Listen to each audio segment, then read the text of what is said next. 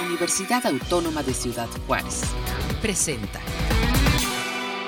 Amigos, ¿cómo están? Bienvenidos. Qué bueno que se anexan con nosotros a esta comunicación desde la Universidad Autónoma de Ciudad Juárez.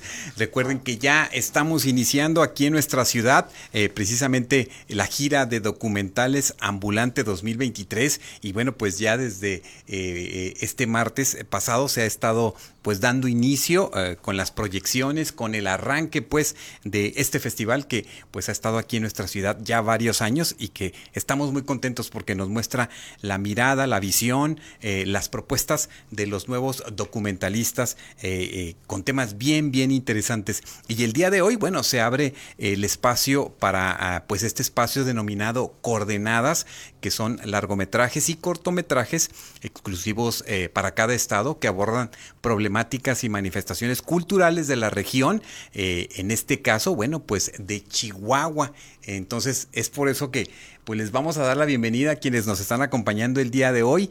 Eh, le doy la bienvenida en estos momentos a Mariana Góngora y Ana Laura Cárdenas. Ellas son aquí de Chihuahua. Bienvenidas, ¿cómo están? Hola, bien. ¿Y tú? Pues bien, bien, bien, pues. Bienvenidas y gracias por acompañarnos. Muchísimo calor. Eso, pues ahorita compartimos un poco sobre el trabajo que ellas vienen a presentar, que precisamente será el día de hoy. Eh, se llama La Vivencia. ¿Correcto? Y por otro lado, bueno, pues recién llegado del aeropuerto le damos la bienvenida a Roberto eh, eh Bosoms, eh, quien va a estar presentando su documental Sin Refugio. ¿Cómo estás, Roberto? Bienvenido. Muy bien, muchas gracias por tenerme. Muy bien, pues ahorita nos compartes, él, él eh, eh, es originario de la Ciudad de México y viene a tocar un tema bien interesante que tiene que ver con, eh, con el estado de Chihuahua y precisamente con el tema del agua. Exactamente. ¿Verdad?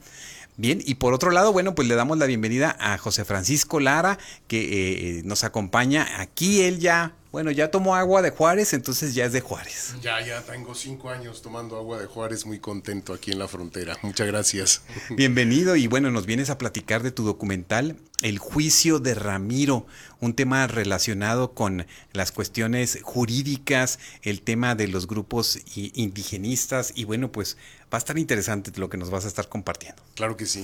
Bueno, amigos, quédense, quédense con nosotros este, y compartan esta transmisión, recordándoles que estamos en este periodo de la semana de eh, eh, gira de documentales. Y pues para comenzar, vamos a, platicar con, con Mariana y Ana Laura que nos hablen un poco sobre sobre este eh, la propuesta que vienen a compartir el día de hoy.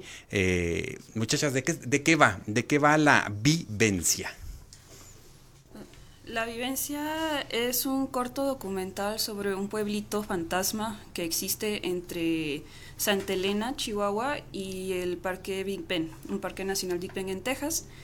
Es un pueblito que fue abandonado después del 9-11 porque perdió el turismo y era su principal ingreso económico, ¿no? Y actualmente pues solo viven siete personas ya viejitas este, que, que se enfocan cada año haciendo una reunión anual, ¿no? Este, entre personas. Entonces, personas que son de Santa Elena, que emigraron a Estados Unidos o a otras partes, van cada año y pues sí, van y recuerdan lo que ahora pues son casitas pues medio destruidas ya con el tiempo, ¿no? Correcto, este entiendo que eh, este abandono, por así decirlo, se agudiza después de este 9-11 que está siempre muy presente y que nosotros en la frontera, bueno, pues lo padecemos eh, muy, muy cotidianamente por lo que, por lo que vivimos como región. Este, eh, eh, ¿Qué planteas precisamente en, en esta narrativa, este, Mariana? A Mariana, bueno, Mariana, más bien Ana Laura, Ana Laura. Ok, ¿me pudieras repetir la pregunta? Sí, ¿qué, planteas? ¿Qué, qué, qué es lo que ustedes están queriendo rescatar de, de esta, de esta propuesta hacia qué nos quieren llevar a, quienes podamos ver su cortometraje? Ok, creo que más que nada, bueno, al menos desde lo personal, es el hecho como de dar voz a todo este tipo de experiencias, ¿no? Justamente también como el, el título, la vivencia, como este espacio fronterizo y algo también muy especial eh, de Santa Elena es que es una frontera natural, ¿no? Entonces no hay como, eh, bueno, ahorita sí hay la Border Patrol y todo eso, pero el hecho de que sea también una frontera natural lo hace como súper especial, ¿no? Y, pues sí, sí. Si ¿Qué, quieres pe- qué- continuar. qué- qué personajes se encuentran ahí relevantes que están precisamente eh, contándonos un poco la historia sin darnos muchos spoilers? Este, que, que sea interesante eh, entender cuando un espacio, como muchos en el país, que quiero entender porque así sucede en muchas comunidades que muchas personas salen eh, por lo general son son hombres que dejan las las rancherías los pueblos para irse eh, pues eh, la mayoría pues a Estados Unidos a buscar trabajo y esos lugares quedan este solos quedan eh, con, con pocas personas Sí, pues nosotros justo viendo desde esa perspectiva pensamos a Santa Elena como el personaje principal, siendo narrado por quienes han habitado o siguen habitando ese pueblo, ¿no? Entonces darle personalidad a un pueblo que nunca vimos cuando estaba lleno, a ahora que lo vimos y está completamente pues vacío o seco, pues ya está con el río Bravo muy, muy pues descuidado de alguna forma, ¿no? Con el cambio climático y todo eso. Eh, creo que también viene mucho desde lo i- identitatario, que, que informa también cómo nosotros transitamos las fronteras, ¿no? Y también informa cómo nos define a nosotras o influencia a nosotras e- ese, ese proceso. Entonces, como personajes principales, pues sí, es- el pueblo como tal, que es informado por quienes lo han habitado y por quienes conocen esa historia y también darle un poco también un poco un perfil o una visión un poco más eh, femenina porque también en los personajes eh, en la anterioridad no se les permitía a las mujeres escuchar esas historias para poder colectivamente recordar ese pueblo, ¿no? Entonces también sabiendo eso y sabiendo quién organiza también estas reuniones anuales es una mujer, saber cómo poderles dar también ese, ese espacio, este, brindarles ese espacio. Así es, pues, y bueno, interesante ver cómo, cómo el, el escenario se convierte en el personaje, ¿no? Eh, o sea, que de qué manera vive, de qué manera este, late, de qué manera padece, este, eh, y bueno, pues es, es, es, es interesante. ¿Qué les parece si ahorita seguimos compartiendo con ustedes para que eh, Roberto nos comparta sobre Sin Fuego, esta, esta propuesta documental que tiene que ver con, con la presa de- en Chihuahua. Compártenos cómo surge esta idea, Roberto. Sí, es, es el documental Sin Refugio, es un documental corto. Esta idea surgió realmente, eh, yo trabajé de periodista para el Reforma en Estados Unidos y eh, leyendo esta historia de, de, no sé si se acuerdan, en el 2020 los militares tomaron la presa La Boquilla aquí en Chihuahua y abrieron la presa para soltar agua para pagar adeudos de agua a Estados Unidos. Y entonces los agricultores se pusieron de acuerdo para hacer una rebelión en contra de, de los militares y retomar su presa y así pues cuidar sus cosechas y su forma de vivir. Entonces nos pareció una historia muy muy interesante y dos, tres días después de la toma eh, volamos aquí a Chihuahua y estuvimos aquí unos días con los agricultores dentro de la presa. eh, pues sí, entendiendo cómo, qué, qué era este conflicto y, y cómo se vivía con los agricultores. En, en esta primera acercamiento con el eh, con la información primero como información, ¿cómo, eh, cómo te vas acercando al, al fenómeno y también qué, qué cambios vas eh, observando en una idea que a lo mejor tienes como primera etapa para desarrollar un, un documental? eh, pero también este va moviéndose, va transformándose a lo largo que vas compartiendo, que vas hablando, que vas entendiendo el fenómeno. ¿Qué sucedió en ese caso contigo? Claro, siempre es, eh, por eso el documental a mí me interesa muchísimo y es muy interesante para todos lo que lo practicamos porque puedes tener una idea, nosotros dimos esta noticia y se nos hacía muy interesante que podía servir en dos eh, planos, para decirlo. Servía en el plano realmente de la vida de estos agricultores y también servía en el plano más arriba de que estas luchas por el agua va a ser algo que va a seguir pasando con el cambio climático. Pero entonces tuvimos esta idea y ya que llegamos aquí, pues siempre todo cambia. O sea, siempre con las personas que vas hablando, con la gente que te vas eh, eh, conectando, todo es mucho de irse adaptando, irse adaptando a la idea y realmente, pues nosotros también venimos como personas ciegas a tratar de entender qué nos enseña la gente. Correcto, ¿no? Pues interesante, fíjate, porque al fin de cuentas, pues eh, eh, en, en, algunas lecturas por ahí se observa que las siguientes conflagraciones en el mundo van a ser a partir por el agua, ¿no? Por la pelea de pues por el vital líquido, ¿no? Entonces, este, por eso andamos ya mandando gente a Marte o a buscar en el espacio. Quién sabe si lo podamos ver nosotros, pero bueno, este, eh, eh, y que se convierte no solamente, eh, pues, este, este tipo de temas en algo político, en algo violencia, porque entiendo también hubo, hubo pérdida de, de vidas, sino que pues hay toda una serie de, de, situaciones que se entrelazan en la vida de, todos estos agricultores. Sí, por supuesto. O sea, es algo que un momento une a todas unas comunidades juntos, que también siempre es muy interesante cuando sucede eso.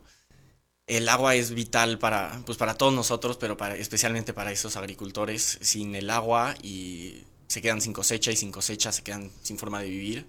Y entonces estas situaciones siempre de, crisis pues son cosas que necesitamos documentar y necesitamos tener muy, muy claras qué está sucediendo para ojalá poder ir viendo cómo a futuro podemos ir tratando de prevenir que sigan sucediendo estas cosas. Así es, correcto. No, pues eh, interesante. Este, eh, esta propuesta también será eh, exhibida el día de hoy ahí en el Centro Cultural Paso del Norte. Así es que ahorita les comentamos en qué horario para que puedan asistir a acompañarnos. Y por otro lado, bueno, pues está este José Francisco Lara ya conocido por aquí de, eh, de, estos espacios universitarios y bueno, pues eh, eh, miembro del Instituto Nacional de Antropología e Historia aquí en el, en el MUREF. Y bueno, tú tienes la propuesta de el juicio de Ramiro. A ver, platícanos de qué va esta, esta propuesta que, que, están que realizaron. Sí, se llama Nachunema, el juicio de Ramiro. Nachunema es un término rarámuri que más o menos alude a un juicio y bueno, eh, nosotros no somos, eh, como se llama, filmmakers de origen, o sea, somos antropólogos con necesidad de comunicar que creo que es a veces lo que nos une a muchos, eh, más allá de la, del expertise técnico en la fotografía o en el sonido. Pero este es un caso, eh, pues creemos que es muy importante de comunicar, compartir con los ámbitos judiciales y con la sociedad en general, porque es uno de los primeros casos que se dan en México y en el estado de Chihuahua, donde un juez eh, del fuero común declina, a lo mejor, a lo mejor es un término muy técnico, declina competencia en favor de autoridades tradicionales indígenas. Esto, eh, en grosso modo, es eh, un poco la reivindicación mucho de los derechos indígenas a nivel de Latinoamérica, donde tenemos un cúmulo de nuevas legislaciones, pero que a la hora de la verdad no se aplican de manera estricta y equitativa, y donde entre estas legislaciones se reconoce tanto a los grupos originarios como en su capacidad de generar sus propias normas, de generar sus propias autoridades tradicionales y donde son pares, o sea, son pares del Estado mexicano en este sentido. Esto suena a veces muy romántico, pero ya está asentado en la ley y hay que darle, hay que darle vigencia. Entonces, este caso es muy particular porque a pesar de que eh, es uno de los primeros, ya reconoce de manera abierta la capacidad de los grupos indígenas para juzgar los problemas de sus propios miembros de sus comunidades.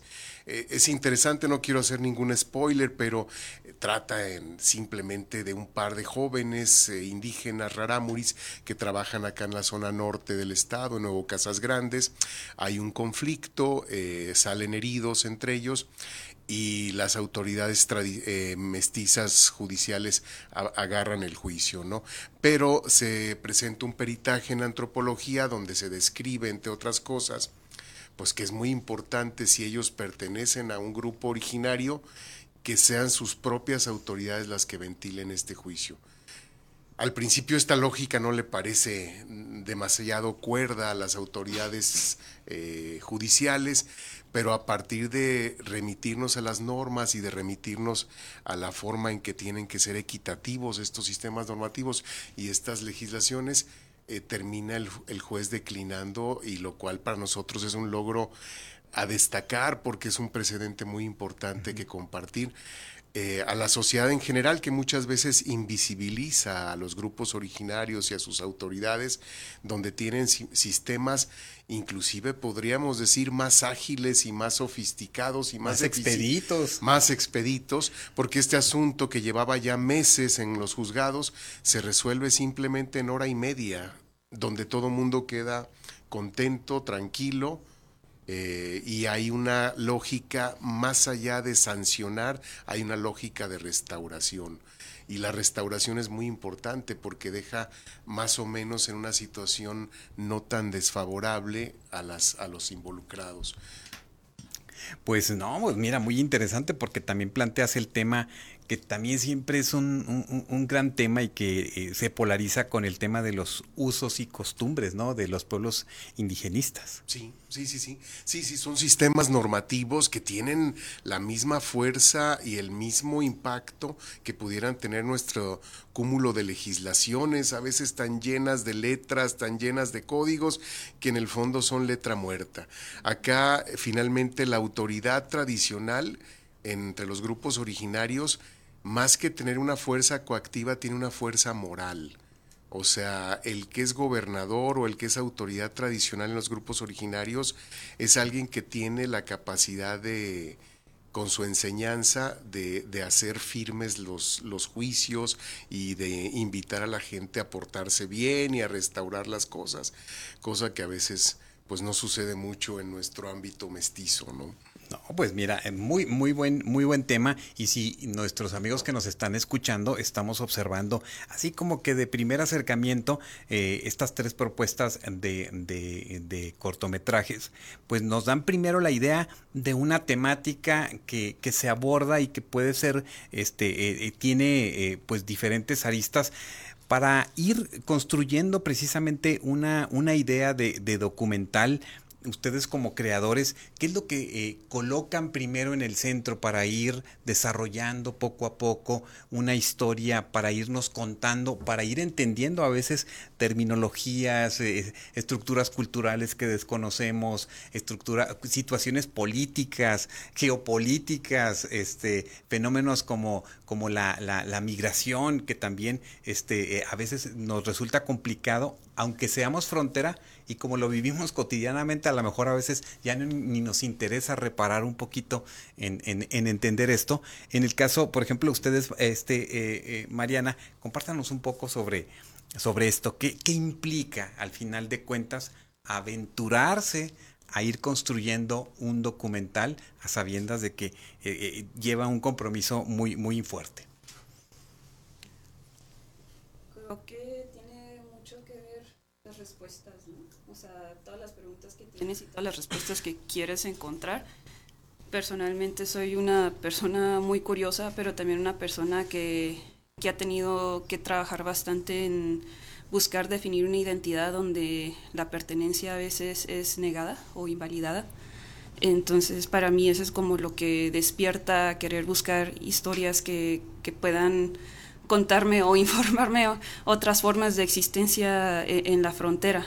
Aunque yo crecí en Chihuahua Capital, pues eh, en los noventas me llevaron a nacer al otro lado, crecí con esta otra ciudadanía donde no conozco la cultura, no conozco nada, absolutamente nada de eso, migro, llego allá y la gente empieza a cuestionarme que no soy de allá, pero que soy de acá, que estoy acá, empiezan a cuestionarme allá, entonces eso como influencia bastante como cómo busco historias que, que de alguna forma se se asimilen un poco a estas vivencias este y que también respondan que respondan la diversidad que existe también porque como está mi historia hay otras más no um, unos con menos privilegio otros con más pero que, existen y, siguen resistiendo y sigue habiendo una resiliencia y cómo navegar un desierto que está dividido en dos no en tu caso Ana Laura.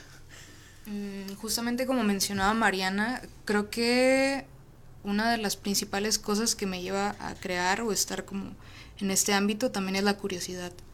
Y también el hecho como de, de, que justamente en base a esa curiosidad o de todas las ideas o de todas las preguntas que tenemos como en nuestra mente, es como el querer resolverlas, ¿no? O sea, y el querer saber qué está pasando en ciertos espacios con ciertas personas.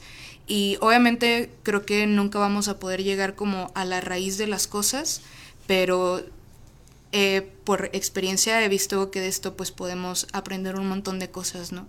Y es muy bonito también el hecho de que a raíz de el cómo vamos haciendo esto y vamos experimentando esto, aprendemos de los demás pero también aprendemos y nos deja como algo súper bonito personalmente, ¿no?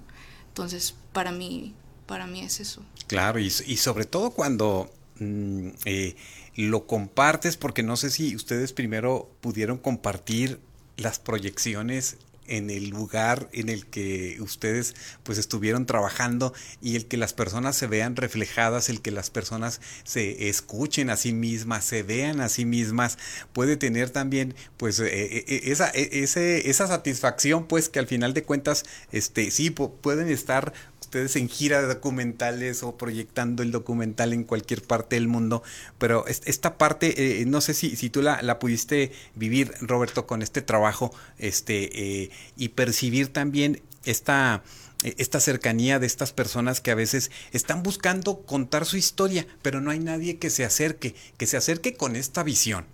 ¿Verdad? Porque eh, eh, hay eh, condiciones o situaciones en donde, este, pues si no está escandaloso, si no es ruidoso, si no, pues la gente no, no, los periodistas o los comunicadores o los realizadores no, no se acercan.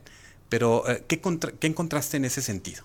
Sí, estamos todavía planeando para enseñarla ahí en, Delicias por Camargo.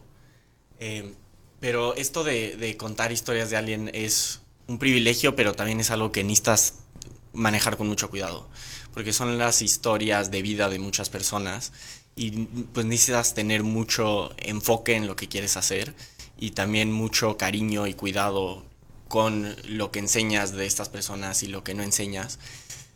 Pero al mismo tiempo tiene que ser vulnerables, según yo, los documentales, porque si no hay eh, esta vulnerabilidad, no, no realmente puedes contar correctamente la historia a alguien para que, para que le resuene adentro. Entonces es una cosa muy, muy interesante y una cosa que pues, se trabaja todos los días y pues, se sigue trabajando porque nunca es fácil llegar a ese punto medio. ¿Qué decidiste quizás dejar a un lado que se podía contar eh, y que definiste y decidiste no? Esto, esto se queda mm, eh, precisamente cuidando todos estos, estos puntos que comentas. Sí, o sea, muy claramente en, durante la batalla de la toma hubo dos muertes y decidimos en el documental realmente no tocar nada de estas dos muertes porque no queríamos realmente que la historia se volviera un poco de, de violencia y de este asesinato, pero más importante se nos hacía a nosotros y también a los agricultores que ya habían batallado para esta toma, realmente contar la historia del agua y contar la historia de sus vivencias. Entonces eso realmente fue lo que quitamos para enfocarnos más en, en, la historia que yo creo que es más importante contar. Correcto. Eh, por ejemplo, ¿qué, historias sí rescatas para, para poder entender el... Eh, eh, pues este, esta situación que, que, tiene muchas aristas, entiendo, desde la perspectiva política, desde la perspectiva este, eh, también entre países, porque tiene que ver con un tratado, también eh, eh, pues la violencia. ¿Qué mencionas? Sí, este documental se cuenta realmente en dos planos. el primero seguimos muy de cerca a un agricultor, Refugio Maldonado Soto, y nos acercamos con él y vivimos unos días en, pues como él vive su vida, ¿no? En, cómo cosecha sus nueces o alfalfa y a través de él nos va contando la historia de cómo fue todo este proceso de la toma y cómo lo vivieron ellos, cómo vieron esta información de que necesitaban pagarle a deudos de agua a Estados Unidos, de que iban a mandar militares a abrirle a la presa. Entonces, esa primera instancia vivimos la historia por él y luego la segunda parte realmente queríamos que la audiencia sintiera cómo era estar dentro de la presa unos días después de que los agricultores la tomaron y cómo se estaban organizando entre ellos que siempre es muy interesante pues nunca han tenido que proteger una presa de agua y nunca nadie supo que iban a tener que hacer eso. Entonces ah, también la segunda parte es cómo se vivía cómo se organizaban cómo cuidaban en las noches. Entonces esas son las dos partes en las que se cuenta la historia Correcto, y bueno, ¿y cómo se entrelaza, cómo se entremezcla? Bueno, pues el chiste es que, que vayan a ver eh, pues eh, eh, cómo quedó ya el, el, cortometraje de lo que nos comenta Roberto. Y por otro lado, este José Francisco, te identificamos aquí como animador cultural en el Museo en el MUREF, aquí en Ciudad Juárez, siempre eh, pendiente de estos temas de la cultura y de los temas de antropología e historia. Y bueno, ¿cómo, cómo fue? Eh, no sé si te visualizaste así como filmmaker o como creador o como documentalista. ¿En qué momento salta, saltaste o saltó esta idea de documentar este, pues esta historia de estos jóvenes? Pues la verdad es que, como comentan también ustedes, las compañeras, eh, hay como una búsqueda también siempre personal, ¿no? Atrás de toda esta, e, esta estructura donde uno idea la manera de comunicar.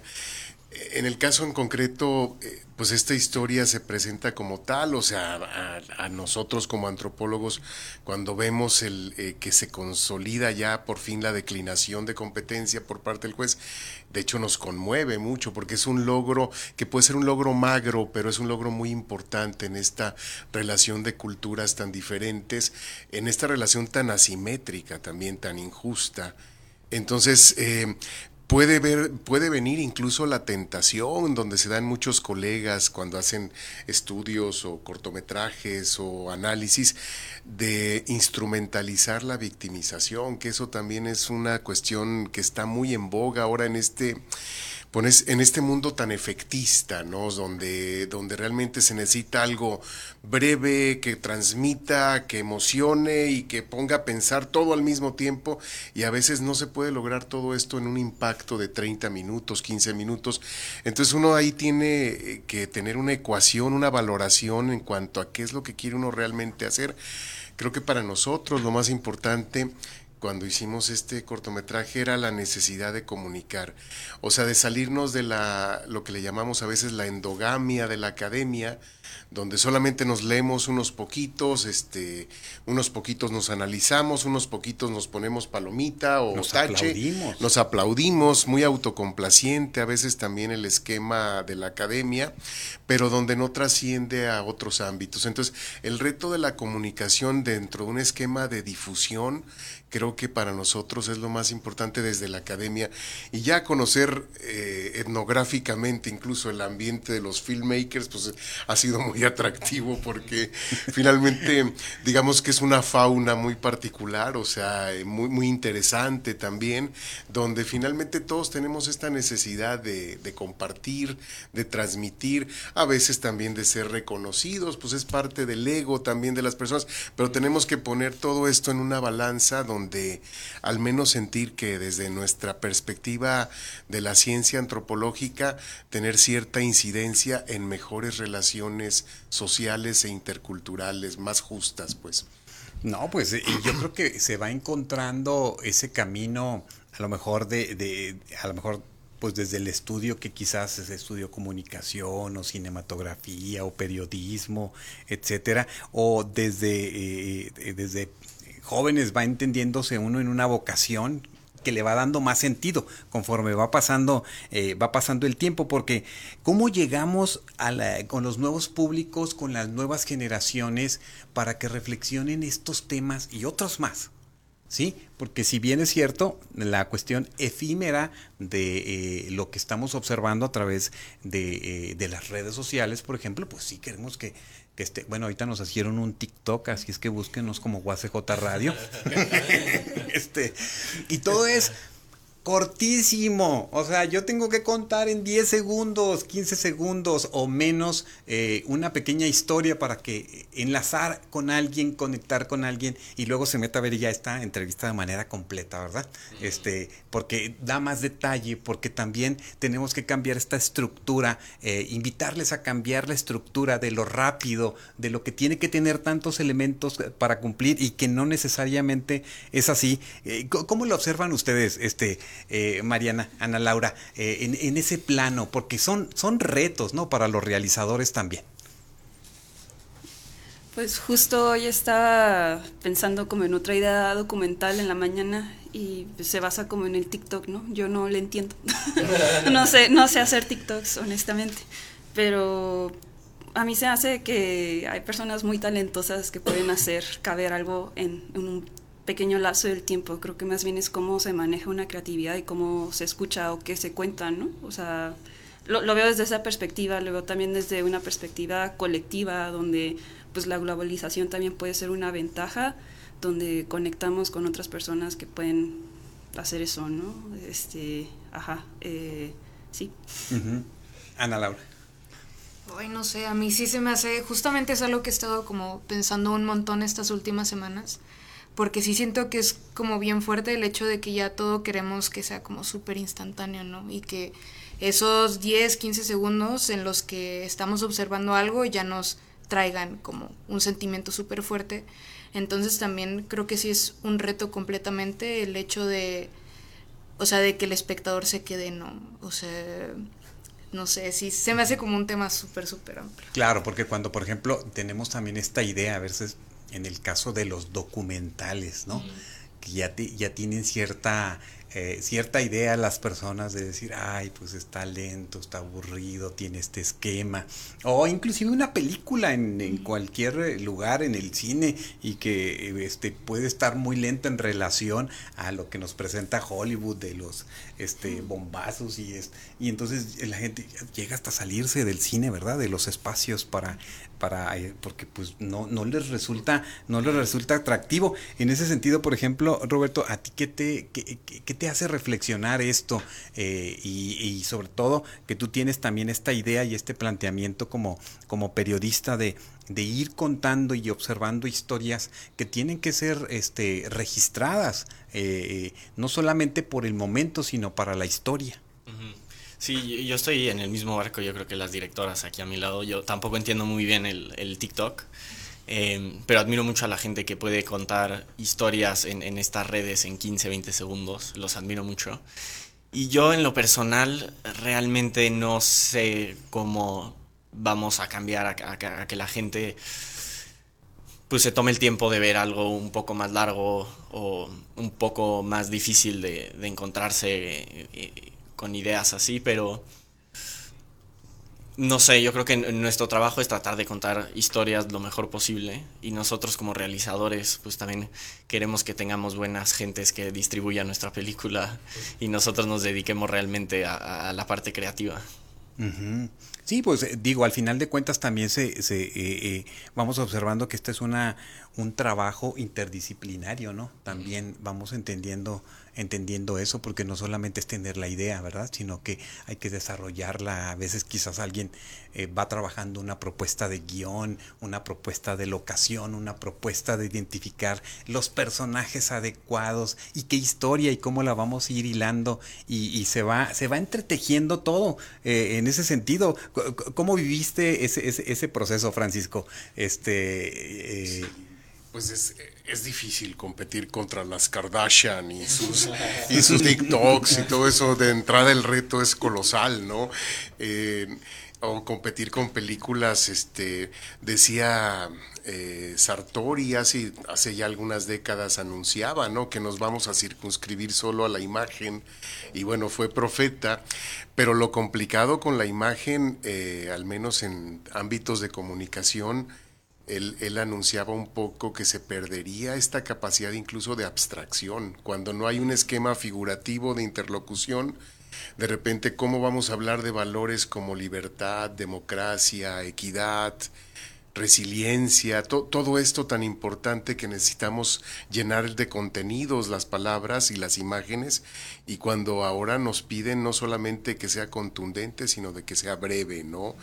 Y este entonces esta parte y si se puede este anunciar con un buen cuerpo pues todavía de preferencia pero entonces estamos en, realmente atrapados en un gran reto no de cómo hacer efectiva la comunicación en esta volatilidad, en este vértigo digital que existe ahora con sobreinformación. Por eso yo agradezco mucho a Ambulante, al menos este año que cumple los, sus 18 años, ellos hablan de esto del encanto de la fisura. Y esta parte, la metáfora que emplean es muy atractiva porque se habla de la fisura como una oportunidad para resaltar no solo las contradicciones, sino para deconstruir conceptos, para analizar, para poder hibridar o entrar en, sincretismo y no simplemente como un elemento, eh, esta fisura donde visibilizamos cosas que no las tenemos a veces tan claras o que incluso por mecanismos de defensa sociales las queremos ocultar, ¿no? O sea, porque no lucen, no son bonitas, no llaman la atención, pero en ese sentido este proceso de cicatrización al que alude en este esquema de la fisura, en esta técnica japonesa que remite la experiencia de ambulante este año, es muy atractivo porque el proceso de cicatrización no borra la cicatriz, no borra la, no borra la memoria, simplemente la destaca, la resalta y hay un aprendizaje que viene ahí. Por ello, ambulante yo creo que tiene una función muy interesante. Yo me acuerdo cuando empezaban hace muchos años, allá en la Plaza Río de Janeiro, en la Ciudad de México, los primeros ponían este cortometrajes sobre el pueblo saharaui, pueblos que de repente uno ni entendía dónde estaban geográficamente, pero estaban ya poniendo sobre la pantalla problemáticas eh, dignas de ser analizadas y dignas de que ameritaban el compromiso social de uno hacia ellas en cuanto al reconocimiento de esta diversidad. Y, pues, y, pues, es el punto de, de ir creando públicos también, ¿verdad? No porque eh, la propuesta tenga ciertos elementos que por lo general sabemos no le va a gustar a un gran número de personas, pues eh, se pueda sacrificar mucho del proyecto, la idea como productor, como director, porque al final de cuentas es una propuesta, ¿no? Que estamos generando para reflexionar en el caso de los documentales, eh, informar o, que se haga reflexionar sobre tal o cual o cual tema. O sea, es, es bien, es bien interesante. Yo ahora que con las nuevas generaciones, eh, siguiendo con ese punto, por ejemplo, observo, eh, pues a mi hija me, me, pone muchas rolas de los nuevos artistas que están y, y, me dice, y le digo, esta es la parte que más me gusta de la canción esta de, de Weekend. O sea, es una parte final donde hay como una orquesta así muy bonita y digo, oye, de veras está muy bonita, está muy padre. Y entonces dices tú, bueno, mira, cómo los acercamos a otras a otras cosas que parece que a ellos no les interesa, ¿no? Como la como la, la, la, la música clásica o otras otros otros ritmos, otros otros sonidos que ellos que ellos conozcan y sí, si Giovanni Sartori eh, está escribiendo algo, pues va a tener ya no va a ser el Homo Videns, ¿no? Ahora el Homo este el que estamos aquí tan intermitentemente viviendo la vida por estar metidos en los en los gadgets, en los en los nuevos dispositivos y pues que desafortunadamente pues así es, pero también ahí está las nuevas posibilidades, ¿no? Que tenemos que estar explorando en, en todos los, los, sentidos y eso es, eso es bien, bien, bien importante irlo, irlo manteniendo. Pero bueno, pues también hay muchos jóvenes que están con muchas inquietudes. ¿Qué les recomiendan? ¿Qué les recomiendan ustedes que se aventuran a hacer este tipo de trabajos? Este, que, que no los detenga, porque sé que no solamente hicieron sus documentales, sino que tuvieron que pasar muchos retos, muchos tropiezos, e inclusive quizás hasta querer declinar, ¿no? Y entrar a otro, a otro, a otra onda. No sé, Mariana, a ver, platícanos. Yo diría, en algún momento en el mundo de redes sociales y todo eso, pues también es un buen ejercicio parar y escuchar y observar, ¿no? Creo que, que eso es un buen ejercicio no solo para los jóvenes, pero para todos, como que salir afuera y, y ver ver qué pasa ¿no? en tu plaza o, hasta en tu casa. Creo que esa es una primera recomendación, pero pues también tener bastante, bastante paciencia. Mm, si, si vas a iniciar algo, si vas, a, si vas a querer hacer un documental o ficción, saber que muy probablemente vas a fallar a la primera, ¿no? Y no te va a salir como tu visualización, pero que igual eso ya es un, un escaloncito más, ¿no? Este, creo que todos podemos coincidir en, en, que es bastante trabajo y también a veces, a veces quieres dejarlo todo y ya, no sé, ir a hacer otra cosa. este, pero creo que también la intención cuenta, la colectividad cuenta también. Creo que desde la memoria y desde recordar también muchas cosas, creo que, que puede abrir mucho también el interés de las personas jóvenes, ¿no? Y creo que o sea, comparación de mi generación a las generaciones más jóvenes que estoy viendo, creo que sí está viendo como un interés más como de, no estar tanto en el teléfono o, o afuera, ¿no? o sea, ajá, sí. Sí, buscarle, buscar, buscarle de una u otra manera, ¿verdad? Este, eh, de, de, de eh, colocarles estas, eh, estos nuevos planteamientos de entretenimiento, cuestiones lúdicas, este, de también de aprendizaje y que luego vayamos como avanzando en ese, en eso para, para estas nuevas, nuevas generaciones. Este, eh, Mariana, ¿qué quieres comentar sobre eso? Y bueno, y aparte, pues ya nos una invitación para, para estar con ustedes en la, en la proyección de la, la vivencia. Bueno, uh, bueno, ahorita justamente que Mariana estaba como comentando todo esto de, de cómo inspirar, ¿no? A los demás. Justamente siempre me acuerdo un montón de dos palabras, bueno, tres verdaderamente, que una amiga una vez me dijo hace unos años, que fueron paciencia y pasión. O sea, y obviamente, justo como comenta Mariana, ¿no? A veces se vuelve como bien complicado el camino, o a veces justamente en, el, en lo que es el documental a veces se vuelve como bien pesado los temas que uno está tratando, ¿no? Y también eso mismo como se tiene que llevar un montón de autocuidados o etcétera y pues también pues sí cuidados en general como tal pero al final es bien bonito o sea el poder aprender de eso y el poder como compartir con los demás todo eso que tú estás aprendiendo y que estás viendo y poder apoyar a los demás entonces creo que vale un montón la pena que cuando algo nos llama la atención eh, lo hagamos. O sea, simplemente seguirlo haciendo y justamente esa paciencia y esa pasión es lo que te va llevando como a ir generando más cosas, ¿no? Y, y pues nada, ya de final, eh, ahorita a las 7 de la tarde en el... Centro Cultural, Del, el Centro Cultural Paso del Norte. En el Centro Cultural Paso del Norte eh, tenemos el Festival Ambulante 2023, en el cual vamos a estar proyectando la vivencia de Ana Laura Cárdenas y Mariana Góngora y Sin Refugio de Roberto. Gracias. Ah, muy bien, pues eh, Roberto, pues tú danos una invitación a tu, a tu, a tu propuesta y este, y qué dejas como de mensaje a los, a los nuevos creadores que seguro quizás nos puedan estar escuchando. Sí, yo creo que para los nuevos creadores, eh, la verdad, las historias interesantes no necesariamente son lo que piensas que necesitas ir como, ah, necesito ir a, no sé, grabar una guerra o grabar un asesinato o irme lejísimos a grabar este evento enorme que está sucediendo. A veces las historias y los documentales más interesantes surgen de, de algo que tenemos en la cotidianidad, ya sea entrevistas con tu padre o con tu abuelo, siempre entrevistar a tu abuelo, siempre es interesantísimo sentarte con una cámara o si no solamente con el teléfono y de ahí empezar a ir creando historias, realmente es lo que, lo que te va enseñando que realmente le tienes curiosidad y qué tipo de historias quieres contar y cómo las puedes contar. Entonces, pues empezar chiquito siempre es importante. Correcto, ¿no? Pues y, ah, y también en, el marco de, de, esta ah, proyección de cortometrajes, bueno, está Sin Fuego y bueno, también a las 7 pm por ahí. Sí, sin refugio. Sin, refugio, sin refugio. Yo sin fuego. Yo sí, ah, me equivoqué. Ah, ya, ya. Muy bien, no, pues, y pues bienvenido a Ciudad Juárez, este, y ojalá que, que, ahí te podamos, te podamos ver para, para comentar un poco sobre tu trabajo y también el de en la vivencia. Me gustó, me gustó, me gustó el nombre que la vivencia.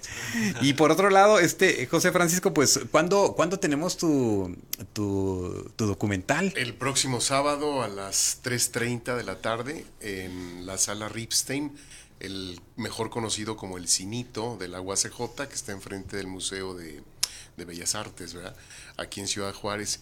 Y ahí los esperamos, este coincido plenamente con, lo, con todo lo que comparten los compañeros en el sentido de que hay que abrevar más en la cotidianidad, en lo que nos inconforma, en lo que hay que resaltar de, de lo inmediato, porque yo creo que estos son los nuevos afluentes de creativos y narrativos y en esta parte pues lo que, se, lo que implica mucho es esta arquitectura de la historia, ¿no? Que a veces nos cuesta tanto trabajo hacerla coherente, consistente y demás, pero con este afán de compartir más que de impactar, ¿no? Que a veces estamos como obsesionados en, en, generar recursos, ahora que hay tanta, tantos recursos técnicos cinematográficos, pero a veces están huecos los, los contenidos y, Y no tienen que ser aburridos los documentales ni los cortometrajes, por supuesto Sí, que no, sí, porque sí. en el fondo son el espejo más inmediato con lo local y en esta globalización pues podemos proyectarnos en otros lados donde de repente puede ser algo totalmente estrambótico, seductor para por otros contextos. Entonces pues aprovechar la globalización en ese sentido. Pues muy interesante el reto, porque sí, ahí, ahí, a mí se me ha tocado unos dos, tres eh, documentales muy lúdicos, muy interesantes, que dices, ah, bueno, están tocando un tema muy complejo, pero están colocando animaciones eh, para suavizar quizás ese impacto de, de las temáticas, este, eh, eh, narraciones muy interesantes con los juegos de palabras, este, eh, y cosas que, que te hacen pues mantener tu atención, por así decirlo, pero también este, observar a los creadores que dices tú, ah, ok, ¿verdad? Y a lo mejor ese es el reto que, que tenemos cuando contamos nuestras historias, que les, les digo algo, siempre estamos pensando que los nuevos creadores, pero los nuevos creadores, bueno, como los que están aquí el día de hoy, pero también son jóvenes, son niños, son adolescentes, también son adultos mayores. O sea, todos tenemos una mirada a veces bien distinta de observar las cosas, de poder plantear este, tantas situaciones, ¿no? Y, y darle un enfoque, aunque sea el mismo tema. Pero eh, quizás esa mirada nunca nadie la va a tener y es lo que va a hacer la diferencia, la forma y el tratamiento que tú le des. Sí. Si me permites, nada más agradecerle solamente a, a Nailda Vera, que es también codirectora de este cortometraje, y a Mónica Blumen, que fue la coproductora y la que rescató a nuestro Frankenstein inicial, que en algún momento íbamos a, estábamos aventando el arpa en la primera fase, habíamos casi desistido en un primer intento, pero gracias a la sensibilidad de Mónica Blumen, que es bastante muy comprometida con este tipo de causas y muy técnica, muy bien preparada, pues estamos muy contentos, Anailda Vera y yo, con este. Claro, y que, y que le, le está yendo muy bien con su con su documental, el, ah, este último que planteó de, eh, ay, ya ni me acuerdo cómo se, cómo se llama este Gilberto, el de la ele- el, del el joven que se El voltios, el de los voltios, sí, sí, sí, No, buen, buen- buenísimo y que ella pues eh, lucha desde la frontera también para rescatar pues esas historias, ¿va? ¿Cuáles historias vamos a ir a rescatar? Pues no las de China o las de Ucrania o las de pues este pues sería interesante, ¿verdad? Y bien preparados, pero este, pero pues hay que rescatar las de la colonia, las de la familia, las de la escuela, las del centro de trabajo, ¿no? Este, y, y, y es, es, es muy interesante ahora que podemos generar tantas cosas con un simple teléfono, bueno, ya lo usaremos para otras cosas distintas que no sea estar en el TikTok. Oigan, muchas gracias por acompañarnos y bueno, pues vamos dándole seguimiento a sus trabajos, a sus propuestas y este siempre bienvenidos aquí a UACJ Radio. Muchas gracias. Gracias. Gracias, gracias. Mariana Góngora, Ana Laura Cárdenas, Roberto Bo- Bosoms y gracias a, a José Francisco Lara, que luego los visitamos ahí en el Muref. Encantados de recibirlos. Eh, dense una vuelta a la exaduana, el Museo de la Revolución en la Frontera, para que se den una asomada ahí con las muestras que también tenemos. Genial. Todos invitados, Gracias. invitadas. Muchas gracias y con esto concluimos esta transmisión. Muchas gracias al equipo de UACJ Radio y bueno, pues hasta nuestro próximo encuentro. Este fue un programa de la Dirección General de Comunicación Universitaria de la Universidad Autónoma de Ciudad Juárez.